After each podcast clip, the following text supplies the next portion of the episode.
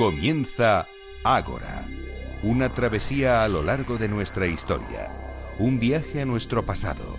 Dirige y presenta David Benito.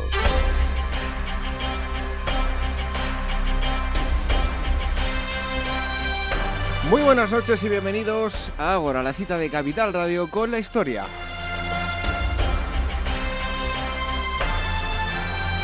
Abrimos el Ágora un día más y recibimos a un gran número de sabios para que nos ilustren. Hoy tendremos lo siguiente. En primer lugar, nos vamos a ir a un sitio que ha dado mucho que hablar y no siempre se han dicho cosas coherentes. Pertenece a Chile y es una zona peculiar. La isla de Pascua, unas esculturas y una cultura muy llamativa. Hablaremos con el biólogo Valentí Rull, gran conocedor de la historia de la isla y sus características geológicas. Eh, geológicas. Nos dará cuenta del estudio científico que ha llevado a cabo en dicha localización.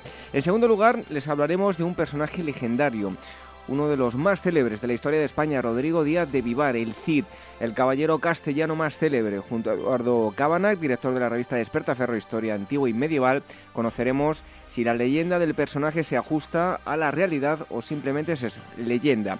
Y el tercer gran tema lo dedicaremos a conocer uno de los elementos más característicos y llamativos de la cultura romana, su cerámica, la terra sigilata. Estará con nosotros Mateo Velardi de Pausanias, Viajes Arqueológicos y Culturales, gran conocedor de este asunto. Y como cada semana contaremos con la recomendación de Irene Aguilar y la agenda y las novedades con eh, Blanca Estables de Metahistoria. ¿Qué les parece el orden del día para esta asamblea número 182?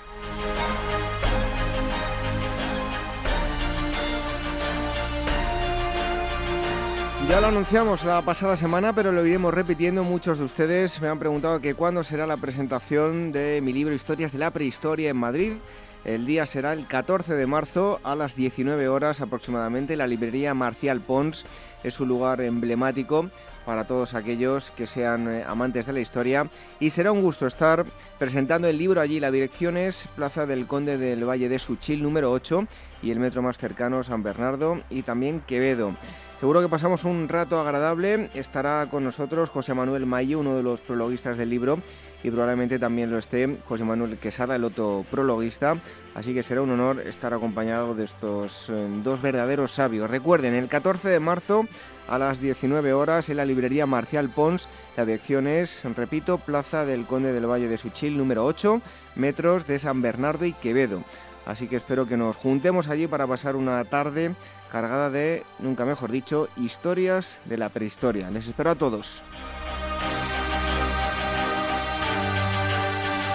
Y antes de comenzar, les recordamos las redes sociales del programa, el Twitter arroba agorahistoria, facebook.com barra agorahistoria programa y la cuenta de Telegram, telegram.me barra agorahistoria radio. El email, dos direcciones, contacto arroba agorahistoria.com y agora arroba capitalradio.es. Y ahora sí, vamos con la Asamblea 182, el equipo del programa, en la producción y redacción, Irene Aguilar. En, los controles, eh, Alberto Coca y en la selección musical, Daniel Núñez reciba los saludos de David Benito. ¡Comenzamos!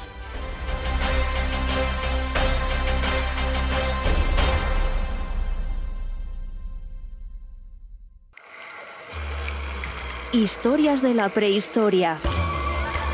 Revive los grandes descubrimientos que nos han llevado a conocer quiénes somos y de dónde venimos. Lucy, el hombre de Neandertal, el hobbit de Flores y otros muchos ancestros. Historias de la prehistoria, un libro de David Benito, editado por la Esfera de los Libros.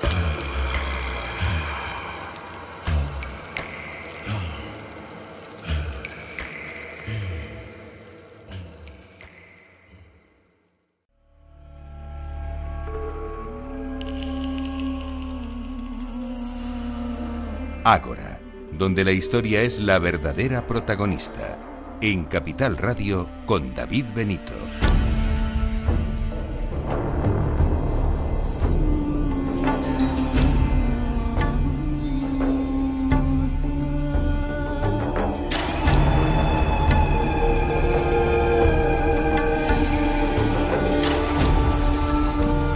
En los siguientes minutos nos vamos a ir hasta un lugar digamos que mágico por su belleza, por la peculiaridad a nivel eh, geográfico. Seguro que han escuchado en muchas ocasiones hablar de la isla de Pascua.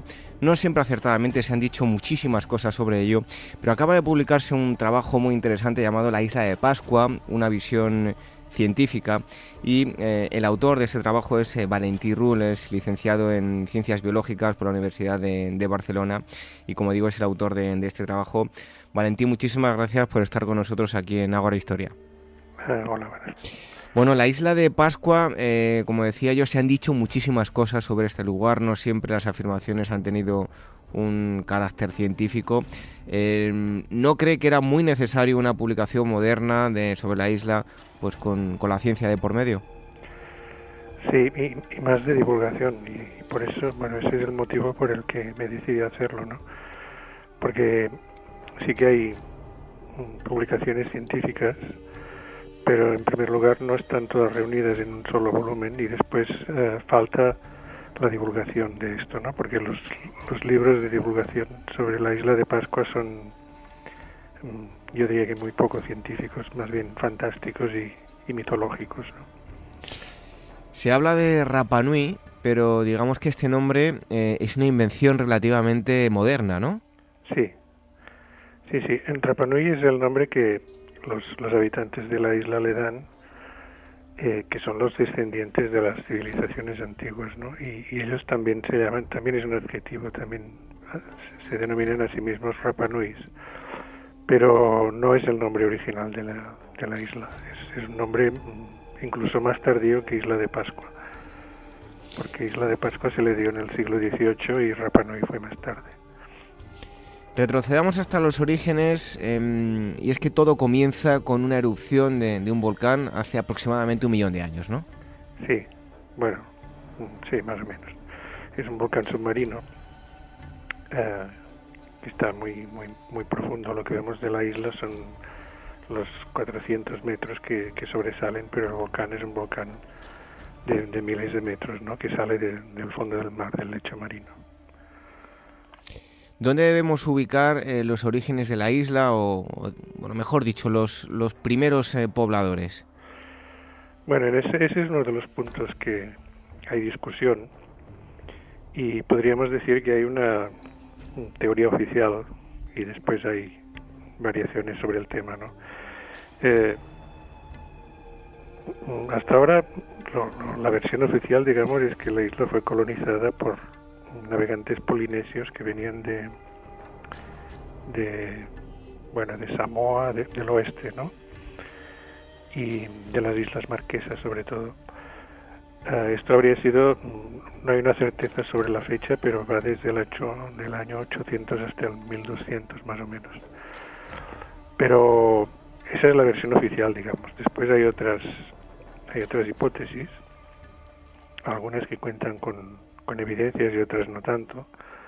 Pero como no es una, es una isla que está, digamos, a medio camino entre Polinesia y Sudamérica, pues también hay la versión de que podría haber sido colonizada desde Sudamérica en fin, hay, diferentes eh, versiones, ¿no? Y en cuanto al tiempo, la supuesta colonización desde Sudamérica pues no, está tan clara cuando fue.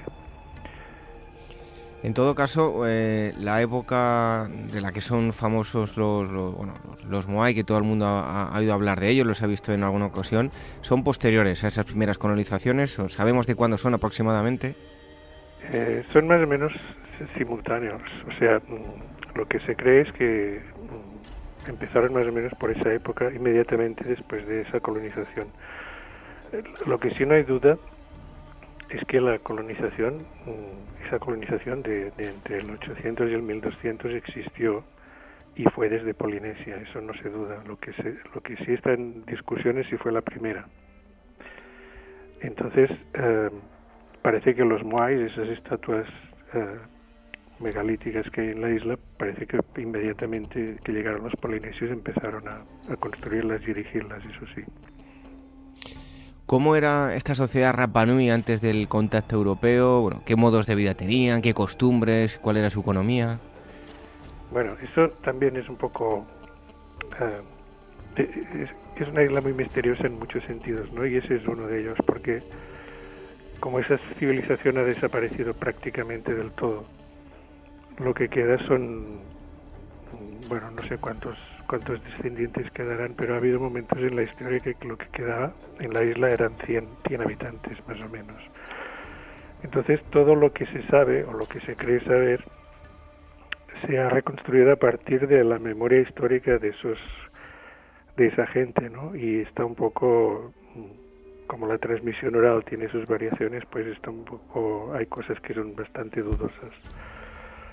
Mm, lo que sí sabemos es que eran eh, que, hacían que, vivían principalmente de recursos marinos y de, y de, aves que hay muchas en la isla y posiblemente también de, de los bosques que se cree que habían antes de, de una deforestación total ¿no? y en cuanto a aspectos culturales pues bueno ellos eran eh, eran monoteístas, digamos, y, pero tenían diferentes categorías de, dioses y de deidades que se iban haciendo, digamos, progresivamente más humanos a medida que, descendemos, ¿no? Pero lo que sí sabe no es mucho. Lo que sí mm, parece que estaban totalmente volcados a la construcción de esas estatuas porque hay, hay casi mil en toda la isla, una isla tan pequeña, y, y si calculamos el tiempo que se tarda en construir una estatua y en transportarla, pues uh, digamos que no quedaría tiempo para nada más, ¿no? Bueno, estamos hablando con eh, Valentí Rull, es autor de La Isla de Pascua, una visión científica, como decíamos al principio, hacía falta una obra de divulgación sobre mm, este lugar eh, seria, que no eh, plantease hipótesis un tanto eh, estrambóticas, y es que sobre los Moa, como ya hemos dicho, se ha contado de todo, se ha dicho de todo, incluso que fueron obra de, de astronautas extraterrestres, en fin, en la actualidad Valentí, ¿cuáles son las teorías de mayor peso en este sentido? Eh, ahora le preguntaré por el posible transporte, pero ¿sabemos dónde fueron esculpidas las figuras? Sí, eso sí, eso no hay duda porque todavía la cantera sigue, eh, está, está a plena luz del día y hay muchas eh, estatuas todavía in situ, incluso algunas que se estaban esculpiendo, ¿no? eso está esculpido sobre una roca de, de, uno de los tres volcanes principales de la isla, hay tres. Entonces la, todas las estatuas, o prácticamente todas, están esculpidas en, en la roca de ese volcán, que es el, el Raraku, que se llama. Y en cuanto al transporte, eh, como ya nos comentaba, ¿a qué conclusiones ha llegado la arqueología en estos últimos años? ¿Cómo pudieron ser transportados? ¿Hay algo claro o todavía sigue siendo un auténtico misterio? Pues todavía es un misterio porque eh, de eso sí que no tenemos ninguna evidencia. Eso la única evidencia que podríamos tener, eh, en mi opinión, sería eh, la máquina del tiempo, ¿no? Que nos transportara allí para ver cómo lo hacían, porque todo lo que se ha hecho hasta ahora son mm, hipótesis y algunas se han intentado probar en el campo, construyendo estatuas del mismo tamaño o parecido e intentando transportarlas. Pero claro, eso no es ninguna demostración, ¿no?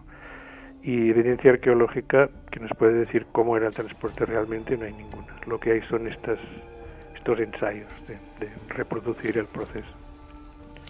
Em, ¿Qué sabemos sobre el culto a, los Moai? Eh, ¿Sabemos si estaba relacionado con la esfera religiosa? ¿Qué, ¿Qué, datos tenemos?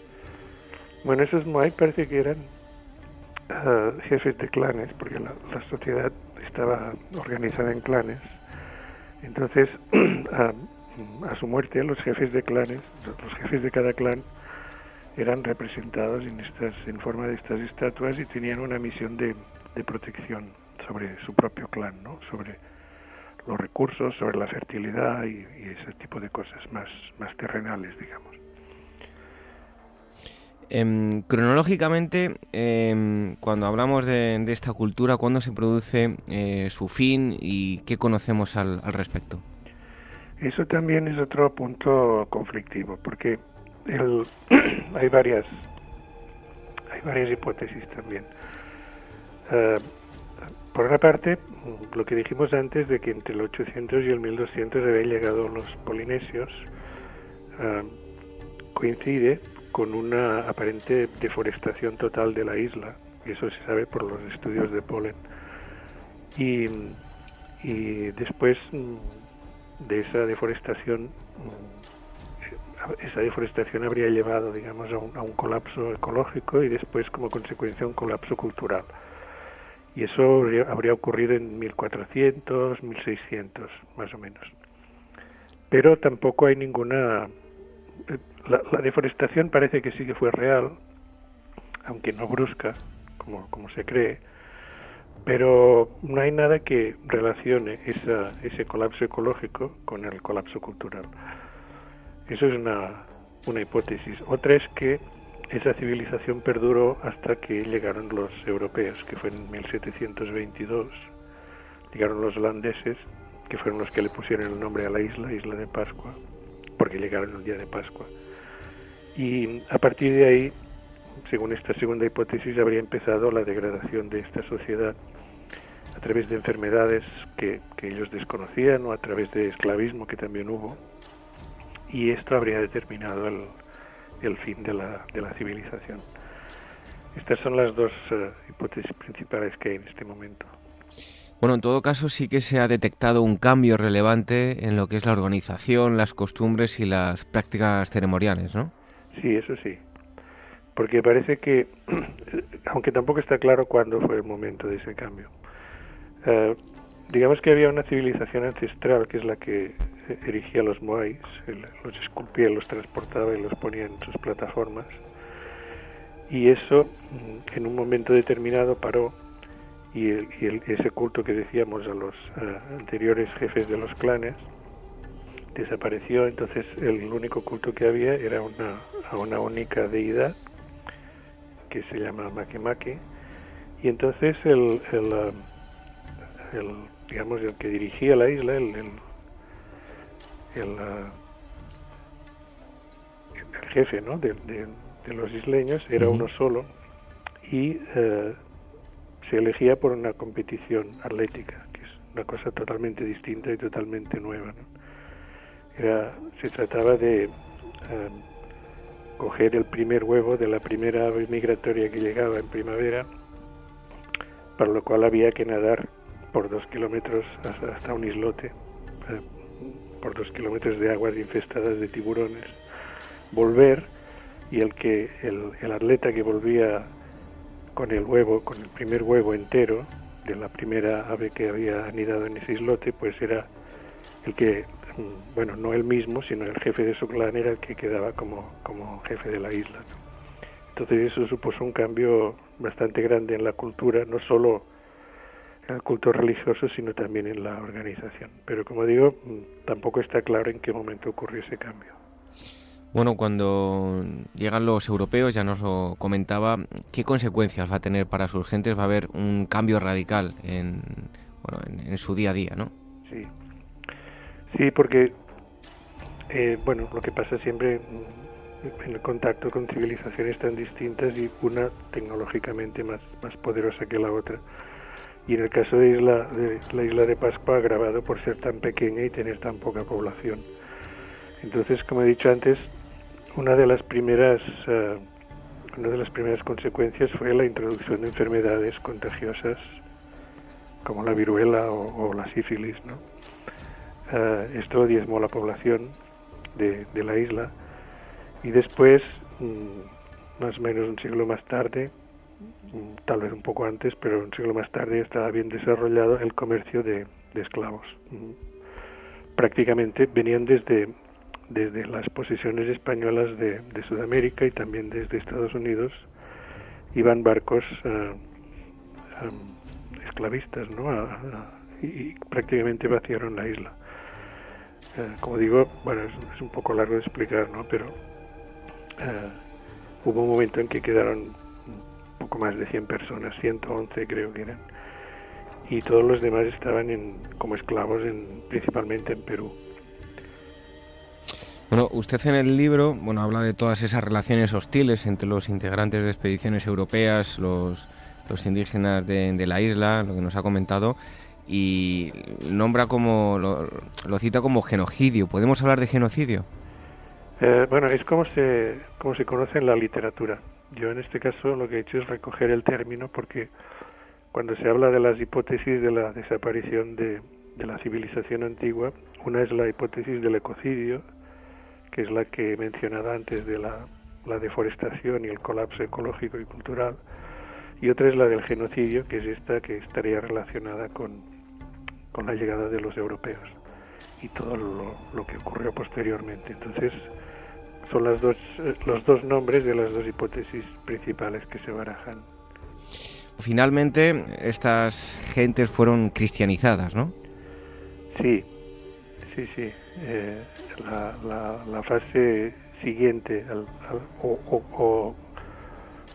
o, sincrónica del, del esclavismo eh, fue la llegada también de misioneros europeos católicos que venían a través de, de Tahití, venían a través de Polinesia principalmente.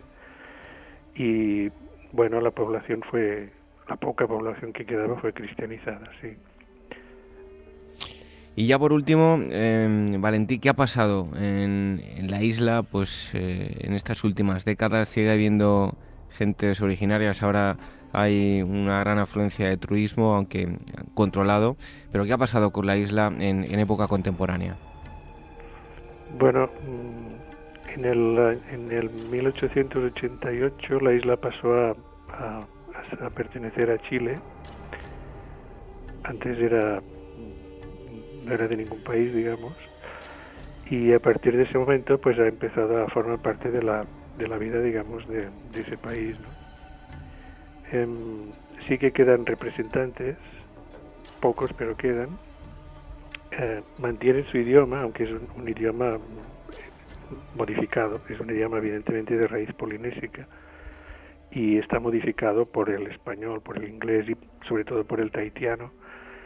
Y, y tienen organizaciones que intentan mantener sus costumbres, su música, eh, pero como digo, mm, claro, se trata de ya de algo que ha sufrido tantos tantos percances históricos que es un poco incierto saber mm, en realidad qué parte de, de original y qué parte de, de influencia de otros de otras partes hay, hay en todo esto. Valentín, usted, como ya hemos dicho al principio, es eh, Em, licenciado en Ciencias Biológicas, todo el cambio climático que estamos sufriendo, ¿de qué forma ha afectado a, la isla?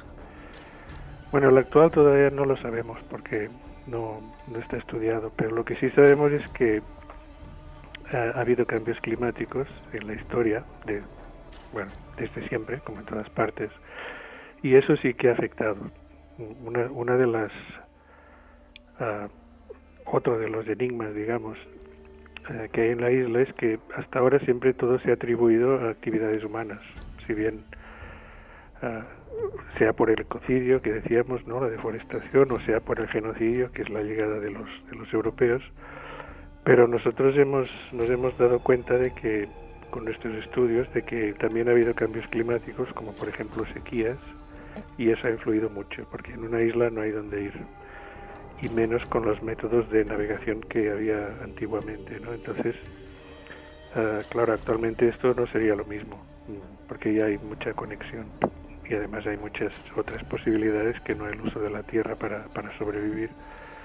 Pero este es un aspecto que hay que destacar, que no toda la historia de, de la isla de Pascua está gobernada por las consecuencias de actividades humanas, sino también por las, las de cambios climáticos.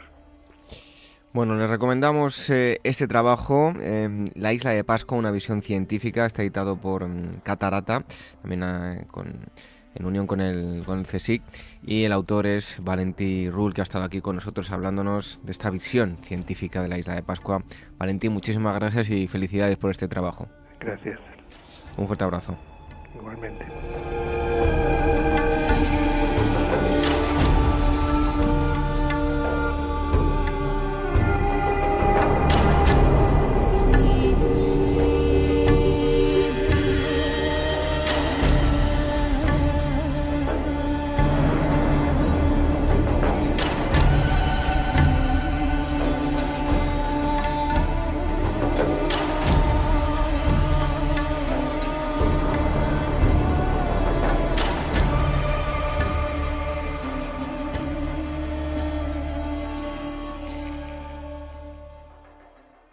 Ganada Malta ganarás a España. Temerate el Filipo Valeroso. de mi valor me fío y de mi saña. Saldrás con este triunfo victorioso, que aun para quien tú eres no es hazaña. Suena el sonido y rumbo belicoso, quede arruinada Malta y sus malteses, rómpase a dargas, cortas y paveses.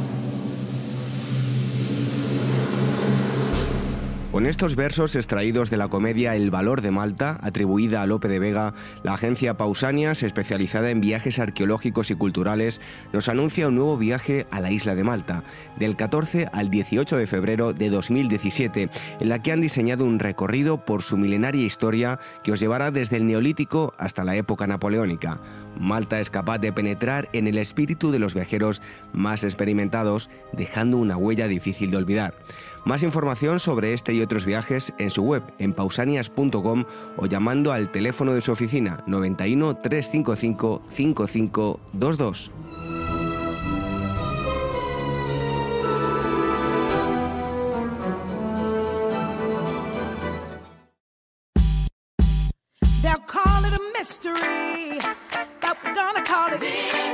Visítanos en internet y descarga todos nuestros programas ya emitidos www.agorahistoria.com y www.capitalradio.es.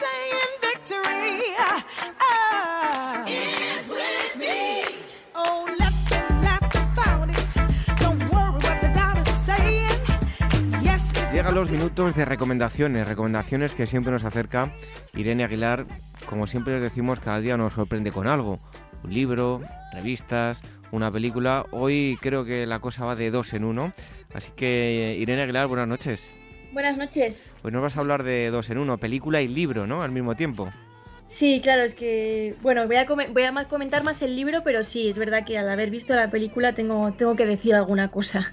Bueno, pues eh, fíjense ustedes, dos en uno em, y además están escuchando la mm, banda sonora de la película en la que se han basado en el, en el libro que nos trae hoy Irene. Bueno, ¿de qué nos vas a hablar, Irene? Pues eh, el libro y la película se llaman Figuras Ocultas y el libro es de Margot Lee Shetterly y la editorial que lo ha publicado es eh, Harper Collins. Y la película pues lleva, lleva el mismo nombre, ¿no? Figuras Ocultas. Bueno, pues háblanos en primer lugar de la autora. Pues eh, la autora eh, eh, creció en, Hampton, en Virginia, y, entonces consiguió conocer a la mayor parte, sino a, las, tres de, las cuatro mujeres de las que habla en su libro.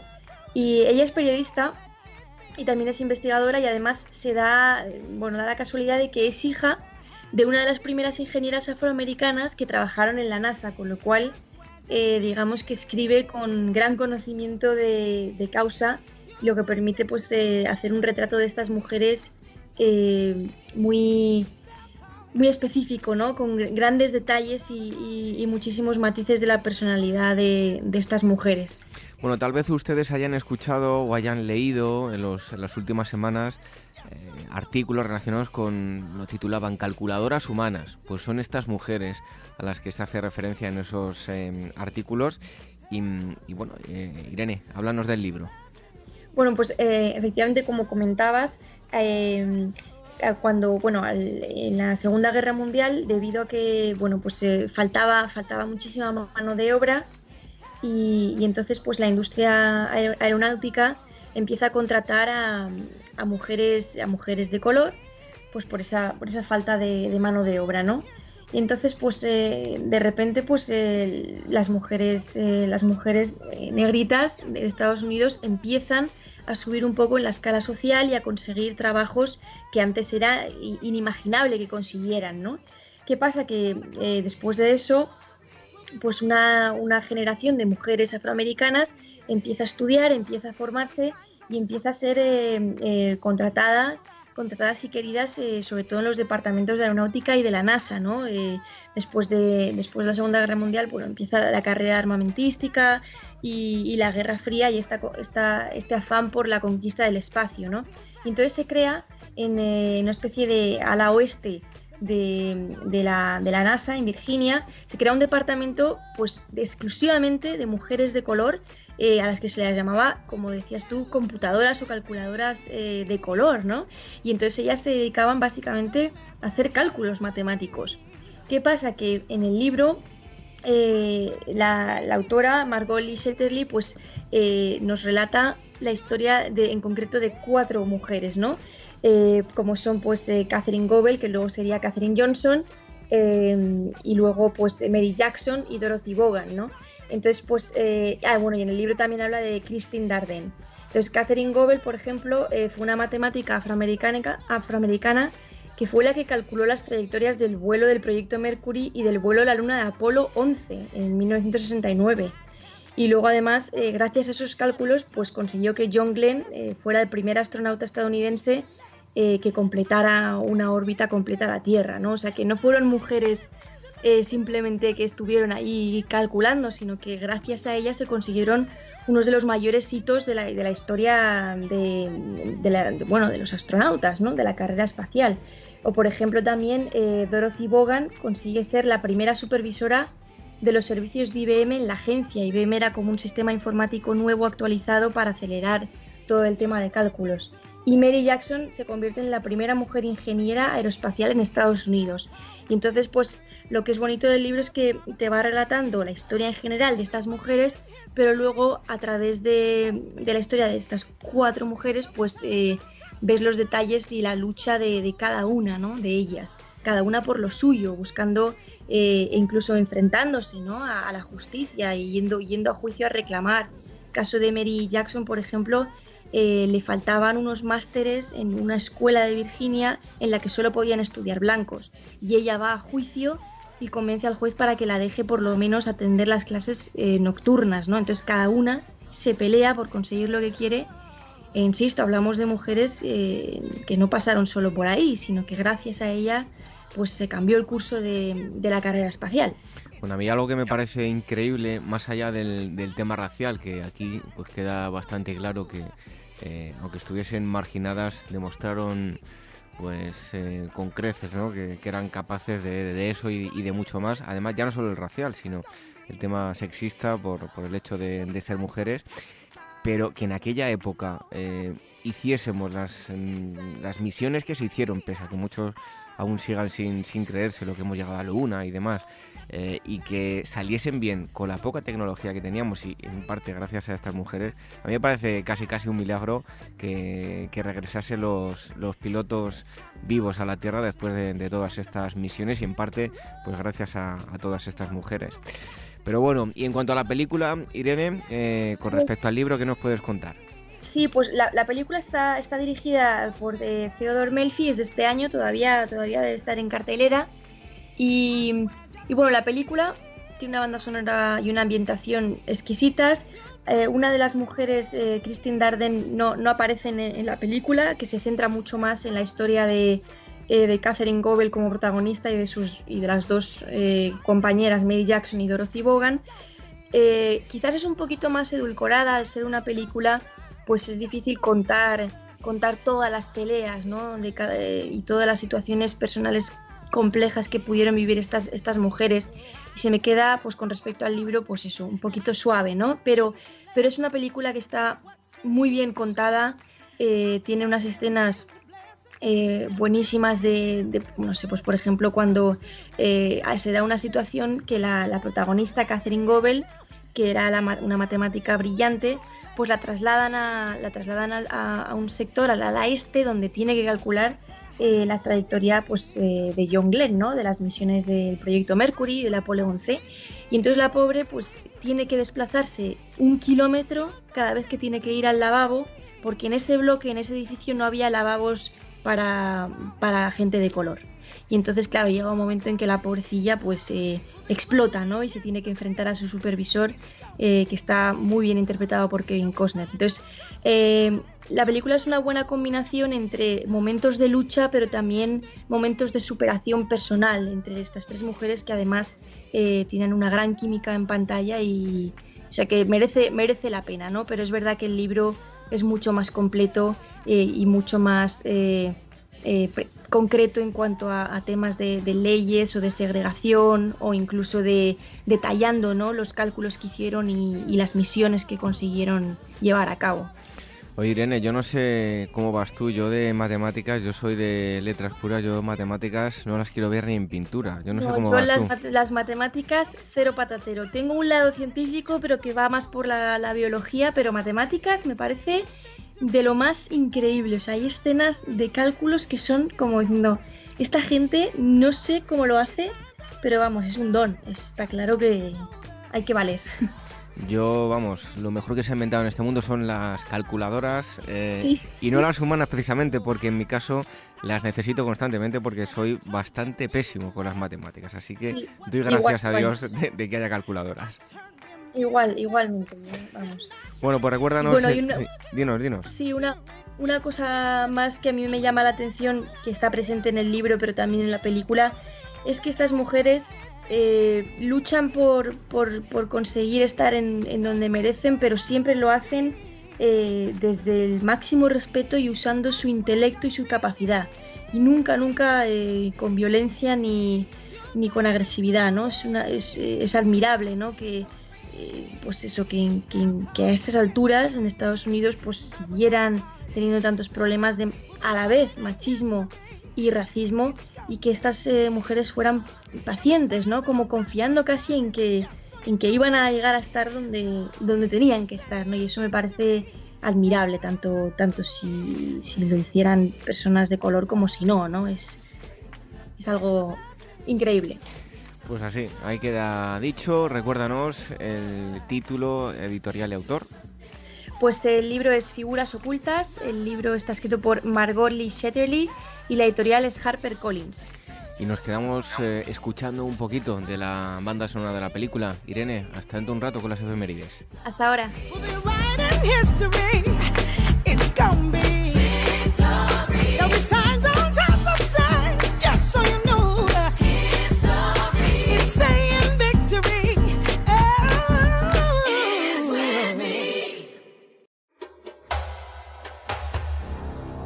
Representada en el arte y la mitología, la imagen de la mujer en la Grecia clásica contrasta con una realidad de desigualdad y dominación patriarcal.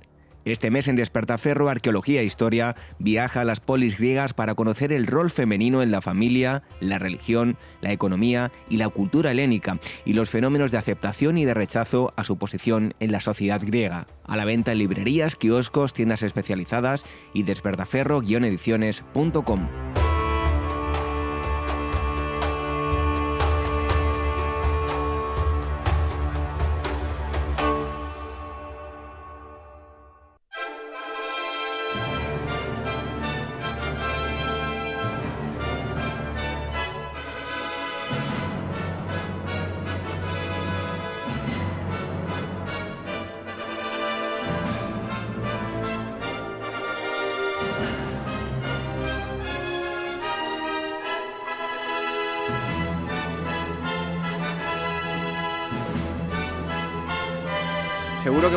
ustedes ven a Charlton Heston y a Sofía Loren al escuchar esta música, película mítica, El Cid, que se rodó parte de la película aquí en, nuestro país.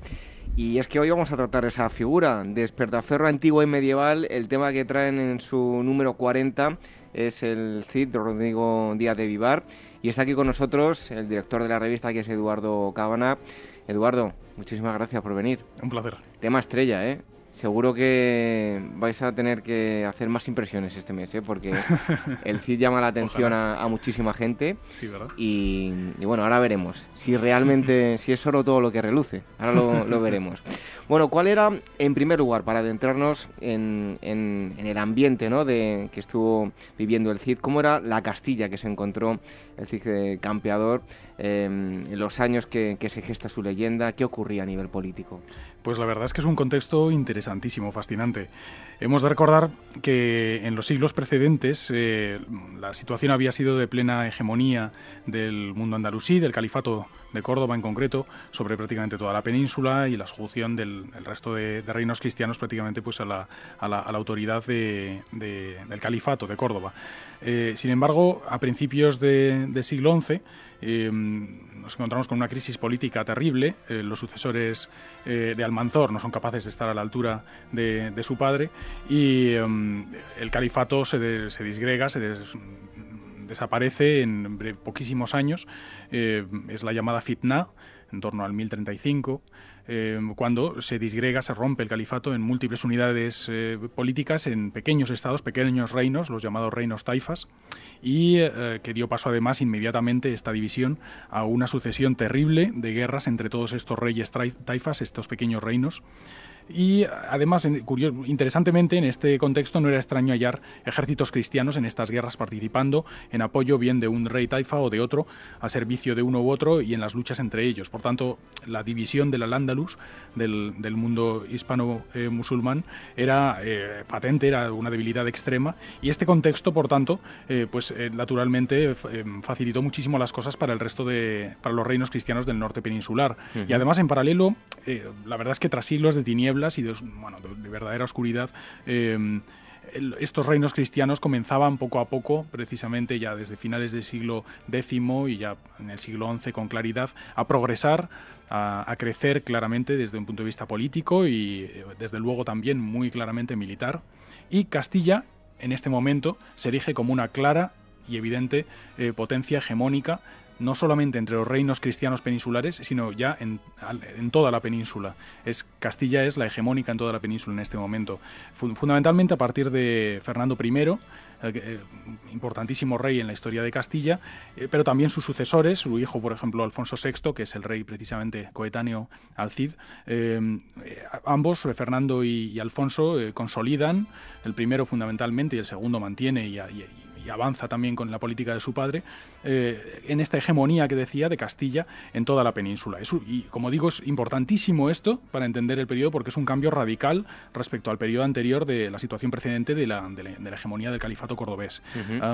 además, la economía es curioso en este momento porque también se desarrolla en los reinos cristianos y además eh, se desarrolla un, un, elemento interesante de la economía del periodo como es el fuerte, fortísimo componente depredatorio, de depredación de los reinos eh, musulmanes que, como decía hace un momento, pues estaban en una situación de extrema debilidad política en este momento. Por tanto, era muy fácil eh, eh, acosarlos con las llamadas aceifas, a incursiones, racias, de pequeñas huestes, normalmente pequeñas, de reducido número de soldados, que saltaban la frontera hostigaban al enemigo, robaban todo lo que podían y volvían otra vez a su tierra. Y esto se convierte en una costumbre, fundamentalmente desde los reinos cristianos hacia el sur, hacia estos reinos eh, taifas débiles que muy difícilmente se pueden defender de estas incursiones cristianas. Recordemos además que es un momento en el que la superioridad militar está en manos de los cristianos, no de los musulmanes peninsulares.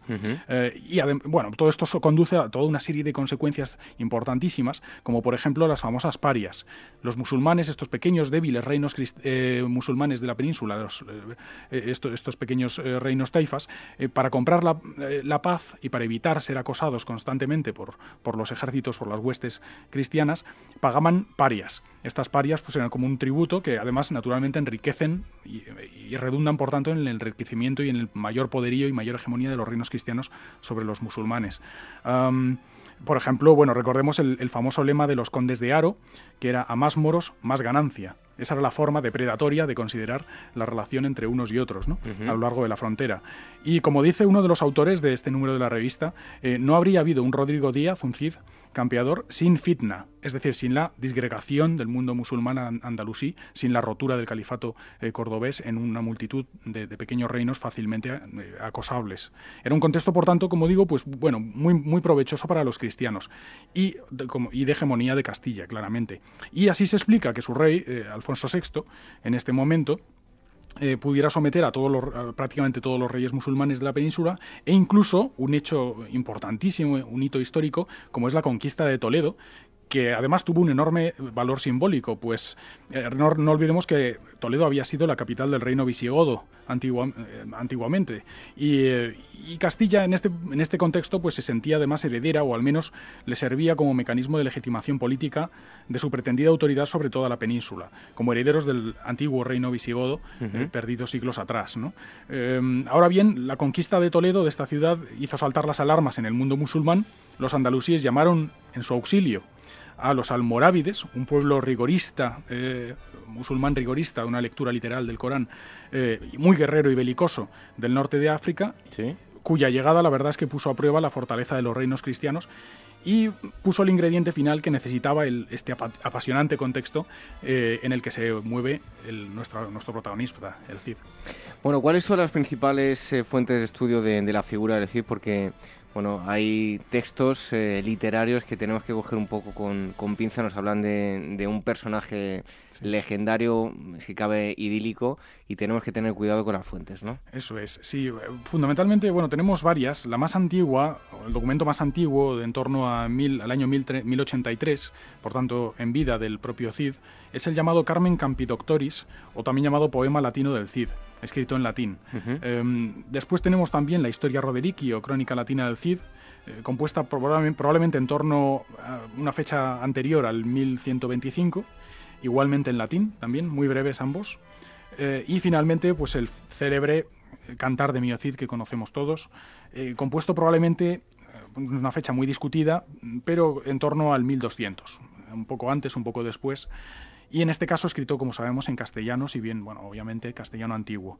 Eh, lo interesante de estas fuentes es que, al igual que bueno, pues, mitos eh, como la guerra de Troya, el rey Arturo, en fin, muchos otros semejantes, ¿Sí? pues mezclan obviamente muchos elementos de realidad y ficción. Pero en este caso sí que es cierto que, aunque cuesta distinguir, y, y es un reto, obviamente, en la actualidad para los historiadores, sí que es cierto que en este caso nos encontramos con, con unos poemas o con, unos, con unas obras eh, literarias que sí que contienen un, una buena parcialidad de, de realidad histórica.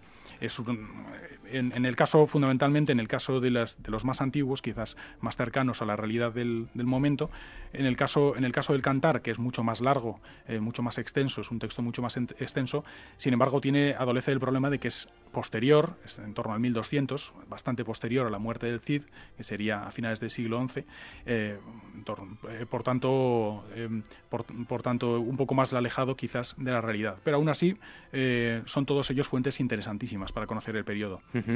Bueno, Eduardo, en cuanto a los eh, orígenes de, del Cid, eh, se ha avanzado muchísimo en los últimos años sobre su estudio. ¿Dista mucho el personaje legendario de, de lo que es realidad histórica? Pues afortunadamente la investigación reciente está avanzando a pasos agigantados en este, en, este ámbito.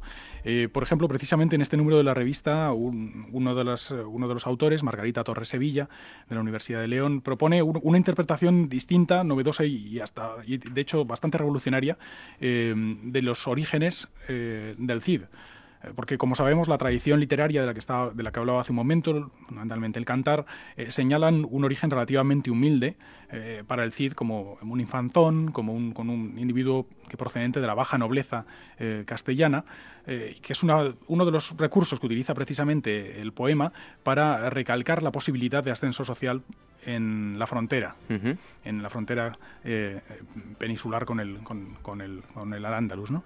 Sin embargo, eh, un, un, análisis prosopográfico minucioso eh, por parte de esta, de esta autora ha permitido determinar que el verdadero Rodrigo no pertenecía a la baja nobleza, no sería un hidalgón, un, inf un infanzón, perdón, como reza el poema, sino más bien todo lo contrario, a la altísima, más eh, rango abolengo de, de, la, de, los linajes más importantes de Castilla. Además, perdona Eduardo, que aparece un, una genealogía en, sí. el, en el número interesante ¿no? de, a tener en cuenta para, es. para esta investigación.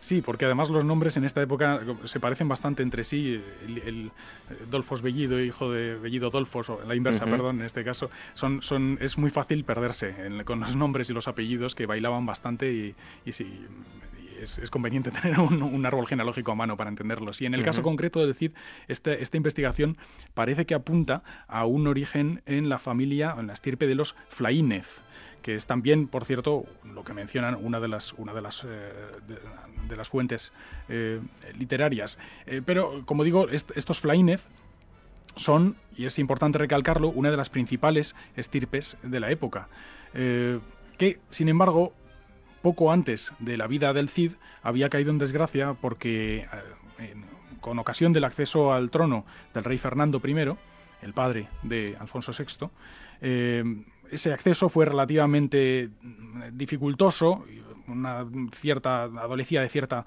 ilegitimidad, eh, había per otros, otras personas eh, que debían de, de, ocupar el trono antes que él.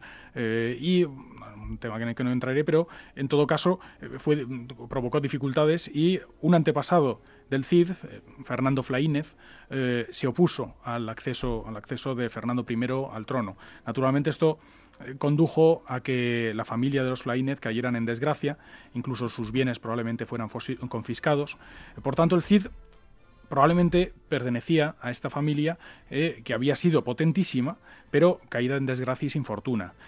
de esta manera se explica su cercanía, enorme cercanía del Cid, de Rodrigo Díaz, con la familia real, su crianza en la corte, precisamente, eh, como, como paje del infante Sancho, que, fue de hecho rey, uno de los hijos de Fernando I y hermano de Alfonso VI, con quien luchó precisamente en la guerra dinástica por el trono y perdió.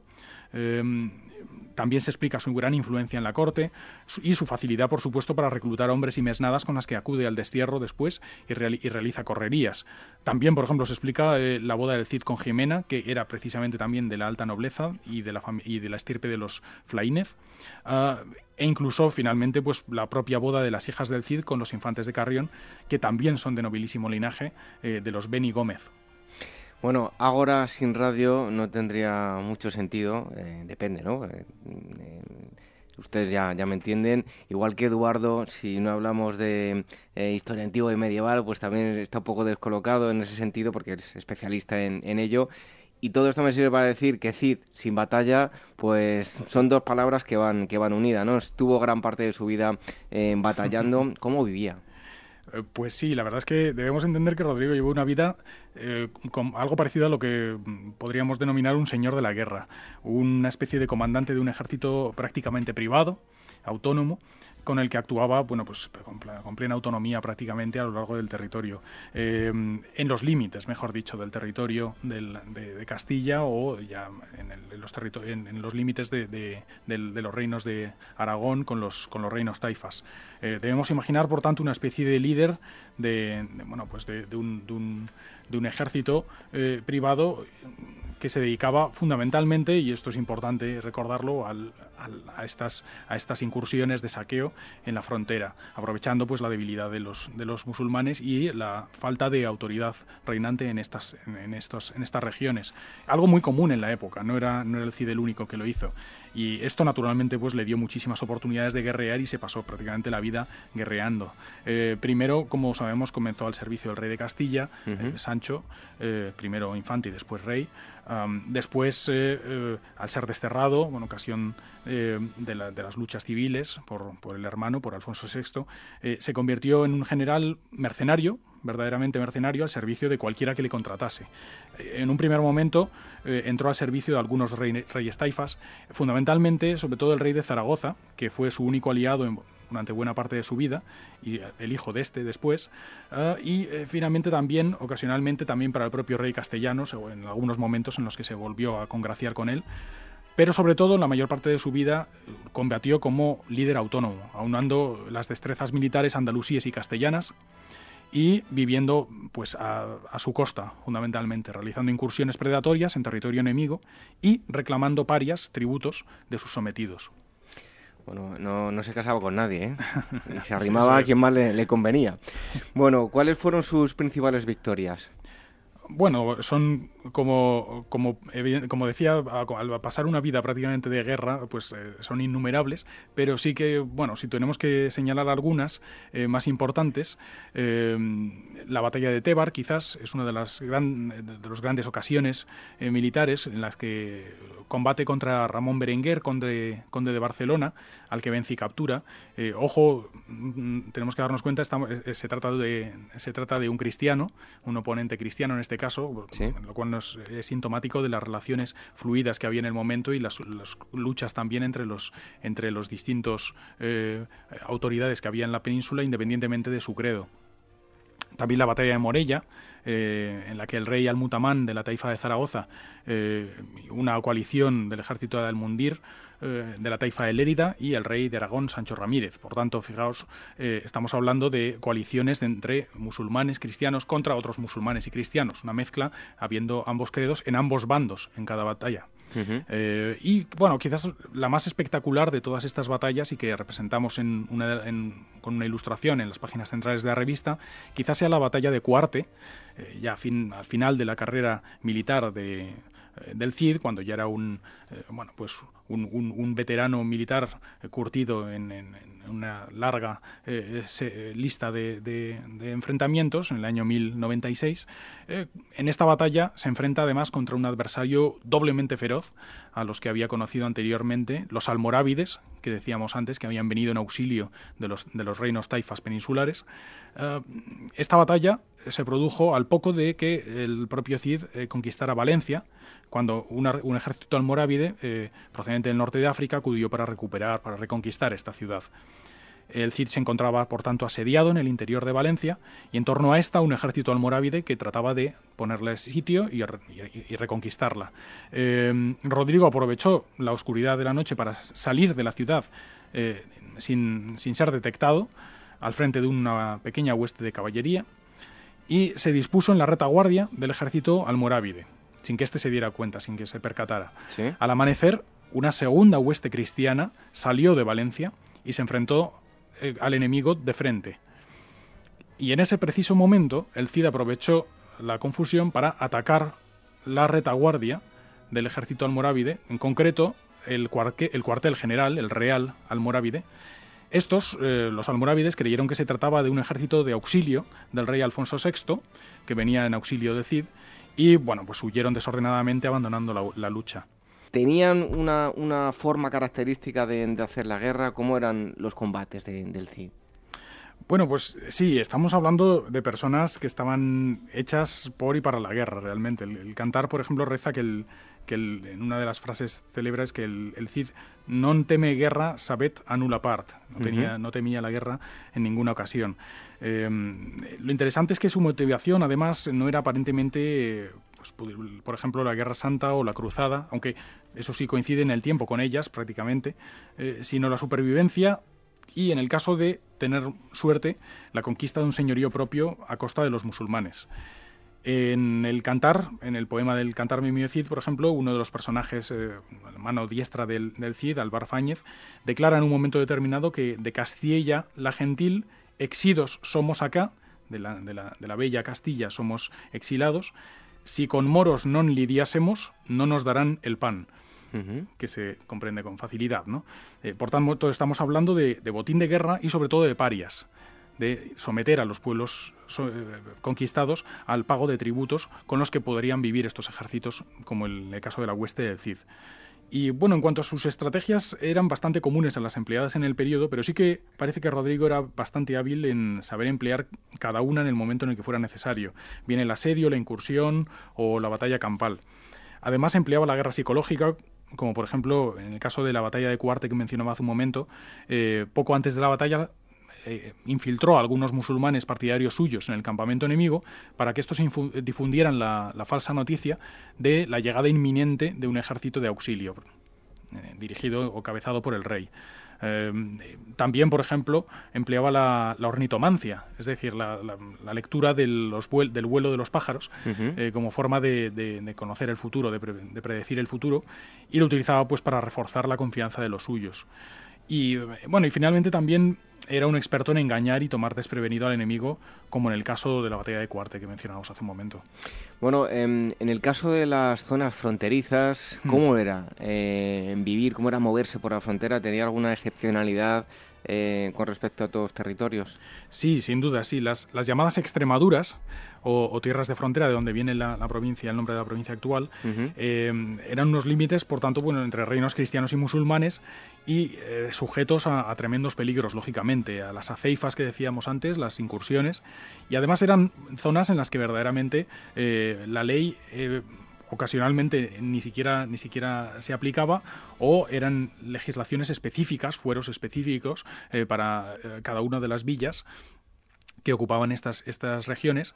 Y eh, por las mismas razones son tierras de libertad, de bastante libertad y en la que los habitantes gozan de un estatus de un estatus social bastante privilegiado respecto a los que pudiera haber más al norte vivir en, el mismo reino pero más al norte en tierras castellanas eh, más septentrionales no eh, por ejemplo eh, decía antes los fueros hay fueros muy especiales con privilegios muy especiales.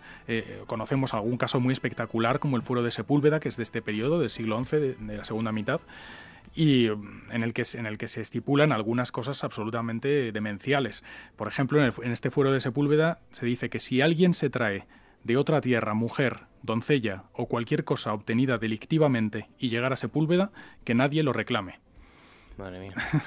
De modo que era una situación naturalmente excepcional. Y además, lógicamente, los, los habitantes de, estas de estas eh, regiones, de estas Extremaduras, pues desarrollan una mentalidad de frontera muy diferente a la que encontramos en, otros, en otras regiones del, de la península.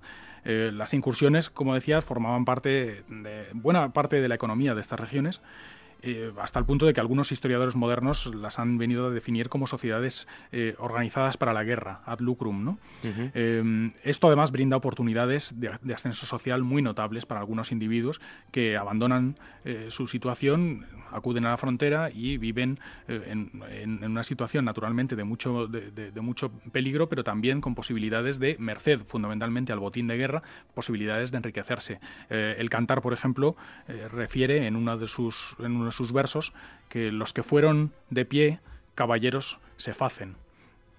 Bueno, eh, hablábamos hace un momento que Cid y la palabra batalla estaban vinculadas, pasó gran parte de su vida batallando. En tiempos del Cid, ¿qué tipo de armamentos era el más habitual? ¿Cuáles eran las tácticas empleadas en la península ibérica? Pues en este periodo descolla fundamentalmente la caballería cristiana, eh, cada vez más, además, progresivamente, con como protagonista de los campos de batalla. Eh, sobre todo, eh, merced al desarrollo de la caballería pesada, que es algo que además será fundamentalmente propio de los reinos cristianos, casi exclusivo de los reinos cristianos y ausente en, los, reinos musulmanes. en este momento se desarrolla, como digo, esta caballería pesada que se dota de estribos largos, eh, que permiten que el jinete se asiente mucho mejor eh, con las piernas totalmente extendidas. Eh, son, por tanto muy caen muy bajo respecto a la silla.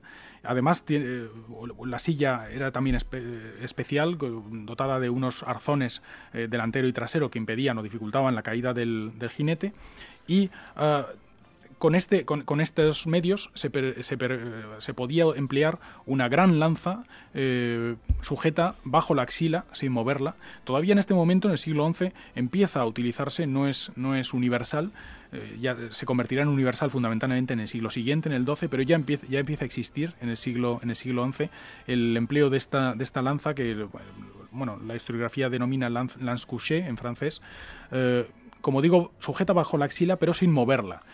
De modo que el golpe se producía no al mover el brazo, el jinete, sino al moverse todo el caballo y el jinete unidos. De ese modo, pues eh, la punta, la moarra de la, de la lanza podía, podía golpear al enemigo. Este golpe, naturalmente, unidos jinete y caballo, eh, era mucho más poderoso que el golpe simple que pudiera hacer un jinete con la fuerza de su propio brazo, moviendo, blandiendo la, lanza. Por tanto, era un sistema totalmente diferente que eh, exigía además un adiestramiento del caballo muy diferente, en el que cargara efectivamente sobre el, sobre el enemigo y este, esta carga de caballería, de esta caballería pesada, que además se arma de forma eh, mucho más eh, intensa de lo que había sido anteriormente, con armaduras, con cotas de mallas, con casco, etcétera, eh, se convierte en un recurso principal de los cristianos en batalla, la carga de caballería pesada, con el objetivo de romper la línea enemiga.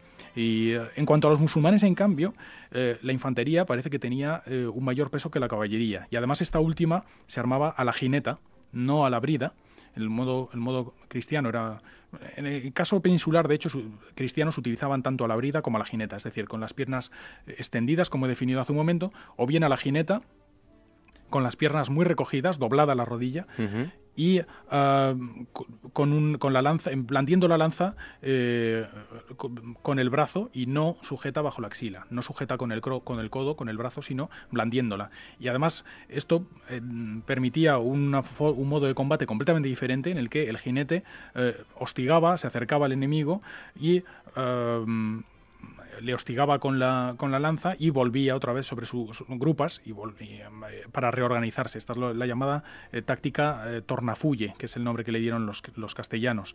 Em, los almorávides, por el contrario, por ejemplo, sorprendieron a los andalusíes porque no, no retrocedían, no utilizaban esta, esta táctica del tornafulle, que lo utilizaban tanto jinetes como, como, como, peones en este momento. Y bueno, en cuanto a las armas, lo cierto es que apenas hay diferencia, todos emplean todos los que pueden recurrir a ella o costeársela, la cota de malla, la lanza, por supuesto, las espadas son muy ocasionales, pero son muy similares, las peninsulares en general, tanto en, tanto en el ámbito musulmán como en el cristiano. La mayor diferencia quizás es en los escudos, que son de madera y en forma de lágrima o de cometa, en el caso cristiano, y sin embargo de cuero, eh, en el caso musulmán, eh, las famosas adargas. Bueno, ya para ir concluyendo, em, vamos a hablar de un término del que bueno, eh, tratáis un, artículo em, y es la, diáspora aristocrática. ¿Qué significa este término y qué relación guarda con, con el CID? Pues es interesantísimo. Se trata de un fenómeno que se produce de forma simultánea en todo el occidente medieval, desde mediados del siglo XI hasta mediados del siguiente, del XII. Eh, y es que nos encontramos con un buen número de personajes provenientes de la nobleza, bien baja o alta, es indistinto, que son en su mayoría segundones, que no han heredado tierras ni, ni, señoríos, y consecuentemente tratan de conquistar un señorío o incluso, si tienen la fortuna suficiente, un reino para sí mismos. Eh, coronarse por medio de las armas, básicamente. Ese es su objetivo.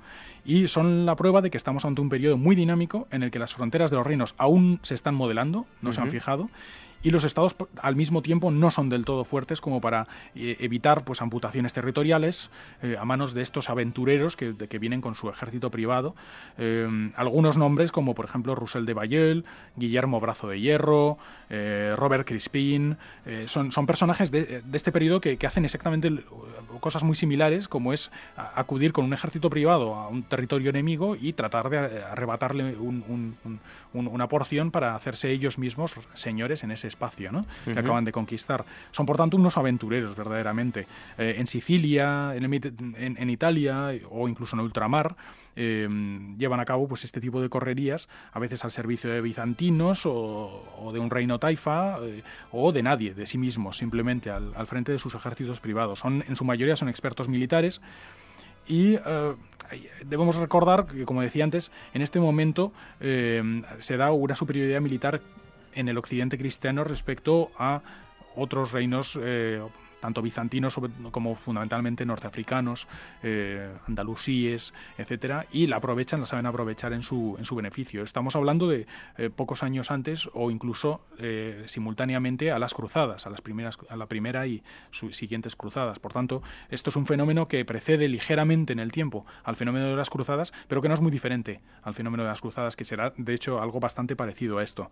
no, no, no, surge de la nada el fenómeno de las cruzadas. Y esto naturalmente es importante recordar que solo era posible porque el feudalismo eh, brindaba eh, una inmensa autonomía para la nobleza en perjuicio del Estado. Eh, en perjuicio del Estado, del rey y de las instituciones centrales. Por tanto, en consecuencia, pues los nobles estaban libres para poder reclutar ejércitos propios y organizar sus propias guerras en beneficio propio, no de, no de su reino, de su, no, de su, del, del, del, Estado al que, al que, en el que participaran, sino propio. Em, y esto es lo que se ha venido a denominar, con un término bastante interesante académicamente, que es eh, la diáspora aristocrática. Y el CID encaja naturalmente a la perfección en, en, esta, en esta dinámica. No olvidemos además que en uno de sus documentos, el de dotación de la Catedral de Valencia, de dotación de fondos, eh, el propio Cid, Rodrigo Díaz, se, se intitula a sí mismo Princeps, príncipe en latín, que no llega a ser rey, pero casi. Bueno, vemos que poco a poco vamos conociendo mucho más datos de, del CID. Prueba eh, de ello es el, número em, en el que bueno, eh, Despertaferro trata la, figura de, este personaje. Eh, ¿Llegaremos a, obtener más, más datos en el futuro? Bueno, de momento con, esto sí que está cambiando un poco la imagen que, teníamos y tenemos a nuestra disposición pues más información sobre ese personaje intentando distinguir entre lo mítico y, lo puramente histórico, que es lo que aparece reflejado en, en este número, ¿no? Eh, sin duda, sí, sí, sí. Yo creo que la, investigación además está avanzando enormemente en los últimos años, en las últimas décadas, y, y además eh, poniendo en contexto la figura del Cid con todos estos fenómenos que se están produciendo en el occidente cristiano en el mismo momento, creo que es la clave fundamental para poder comprender eh, el personaje y los matices interesantísimos de, este tipo de, del fenómeno apasionante que, supone eh, todo, todo el, proceso de la diáspora aristocrática y particularmente la figura del Cid, que es especialmente apasionante e increíble dentro de, todo este elenco de, individuos que, verdaderamente eh, llevaron a cabo unas aventuras, unas proezas eh, que para cualquier época son verdaderamente sorprendentes y que definen además muchos elementos de la historia, eh, de, no solamente de, la historia de su momento, sino de la historia del, país en su conjunto. Oye, para terminar ya, si fueras un eh, afamado rey y tuvieses que contratar al Cid, ¿le contratarías? ¿O, o te fiarías poco de él? Pero con, con, eh, con, mucho cuidado, ¿no? con mucho cuidado. exactamente. Bueno, para conocer más sobre la figura del Cid, em, lo van a encontrar en Despertaferro Antiguo y Medieval, el número 40, eh, de forma monográfica, como siempre hacen en Despertaferro, tratarán esta figura. Y a Eduardo le damos las gracias por haber venido de aquí. Un Y le despedimos con, con esta música de una película mítica del Cid de Charlton Heston y Sofía Loren. Hasta el próximo día, Eduardo. Hasta luego.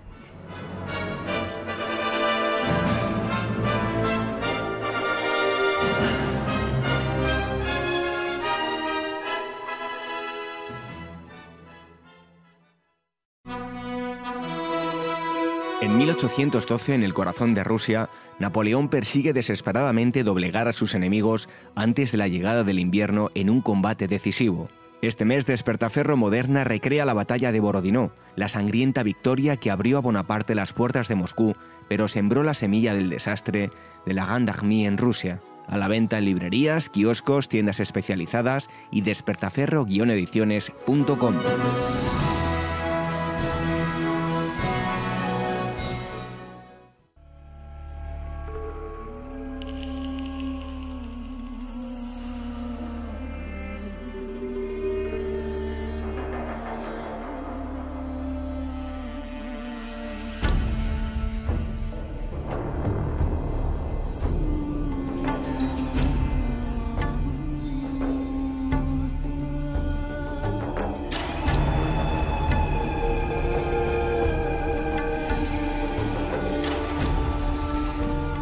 vamos a hablar de cerámica, una cerámica muy particular, a mí me parece muy muy bonita. Nos vamos a ir al mundo romano para hablar de la Terra Sigilata. Seguro que muchos de ustedes que son amantes de la historia saben de, qué les estamos hablando y si no, pues escuchen con mucha atención. Y hoy tenemos a Mateo Velardi, él es uno de los componentes de Pausanias, viajes arqueológicos y culturales. Está aquí con nosotros Mateo, muchísimas gracias por venir aquí a contarnos Em, detalladamente, ¿qué consiste la Terra Sigilata? Gracias David por invitarme. Eh, Además que tú tienes la tesis hecha sobre Terra Sigilata. Sí, hace ya unos años. ha sido mi, mi, tesis de licenciatura en Italia y me dediqué a catalogar mm, muchos fragmentos de, de, este tipo de cerámica. Bueno, se trata de, de una cerámica, la Terra Sigilata, eh, un tipo de cerámica eh, a menudo la vamos a encontrar en muchísimos museos arqueológicos mm, de época romana, ¿no? Sí, es una, mm, una, cerámica que es común encontrar en prácticamente todos los museos arqueológicos donde hay yacimientos romanos. Eh, o sea, mm, sigilata, una de las clases de la sigilata, en la cual se divide toda la, la, gran, la gran familia de las terras sigilatas. Em, se llama así, realmente es un término que viene del latín, terra sigillata, em, y comprende, como hemos dicho, muchísimas especies diferentes de, producción, diferentes producciones, por así decirlo. Oye, Mateo, ahora te preguntaré a ver dónde lo vais a ir de viaje. ¿eh? Sí, sí, Que estén los, los oyentes muy atentos que viajes muy, muy interesantes. Pero bueno, antes cuéntanos mm, acerca del, del, término, nos estabas contando, de terra sigillata. Terra sigillata... Em, en italiano es terra sigillata. Sigillata es un término latino, ¿eh? Eh, la terra sigillata, la pronunciación es una pronunciación que tenemos en Italia del latín que es terra sigillata. Em, la pronunciación eclesiástica del latín, ¿eh? que tenemos, que se estudia en Italia. Eh, terra sigillata realmente, eh, y realmente curiosamente no, es un término latino, pero em, no aparece en las fuentes antiguas. Es un término que se ha empezado a utilizar a partir del final del siglo XVIII, finales de 1700 más o menos, eh, de un erudito eh, italiano que empezó a llamar este tipo de cerámica que se encontraba a menudo en los yacimientos romanos eh, porque estaba cubierta de sigilla, o un sigillum es una forma, una estatua, podemos llamarla, un, signo. Em, luego este, este mismo término fue recogido por uno de los grandes estudiosos, uno de los primeros grandes estudiosos que escribió una obra eh, monografía sobre este tipo de cerámica, que es el Dragendorf, a final del siglo, ya del siglo XX, pues escribió esta mm, eh, monografía sobre, este tipo de cerámica y eh, recogió este término de terra sigillata, pero significa simplemente mm, cerámica con mm, figuras, con figuras, porque una gran parte de la producción eh, una parte de la producción de, la de, este que hoy en día sigillata llevaba figuras, ¿eh? figuras, eh, decoraciones figurativas. es verdad que también Cicerón utilizaba el término sigillata, pero en referencia sobre todo a las vasijas en bronce que tenían una, una, decoración en relieve, o los putealla, que son una especie de pozos, por así decirlo, que están decorados. En el Museo Arqueología de Madrid tenéis un ejemplo muy, muy interesante, por ejemplo. ¿Y qué más características tiene la, la terra sigillata? No sé, el, brillo, ese, ese verniz, ¿no? Sí, se reconoce eh, y todas las mm, producciones de terra sigillata generalmente se eh, caracterizan por esta especie de superficie eh, que mm, técnicamente se llama mm, Glanstone film, es un término que han dado los alemanes, es el término más neutro para indicar esa especie de cobertura que tiene la, esta cerámica, que no es eh, un barniz, es una especie de engobe muy, muy fino, muy mm, depurado, ¿eh? y que fundiendo a cierta temperatura pues le da esta especie de brillo que quiere un poco, ¿cómo decirlo?, em, mm, reproducir con otro material, con la cerámica, lo que es el brillo de, los, eh, de, la, de, la, de, la de la vasija eh, en bronce o en, o en, otro material metálico. ¿eh? Es un poco el, término correcto, es Glanstone film, no, es, no es un barniz. es una, mm, una decoración, esta cobertura que tiene, este recubrimiento que tiene, que bueno, que es, muy parecido a la, cerámica ática, por ejemplo, eh, clásica que tenemos todos presente, eh, pero que mm, con otro tipo de arcilla. Por eso tiene este color eh, tan rojizo, tan naranja que tiene la, la, cobertura de la tierra sigilada de esta cerámica. Em, Mateo, ¿cuándo se produce? Em, tú como especialista que eres, la cerámica de, me hacía aquí un, ponía un, apunte la, la, sigilata itálica que se llama Arezzo, ¿no? Sí.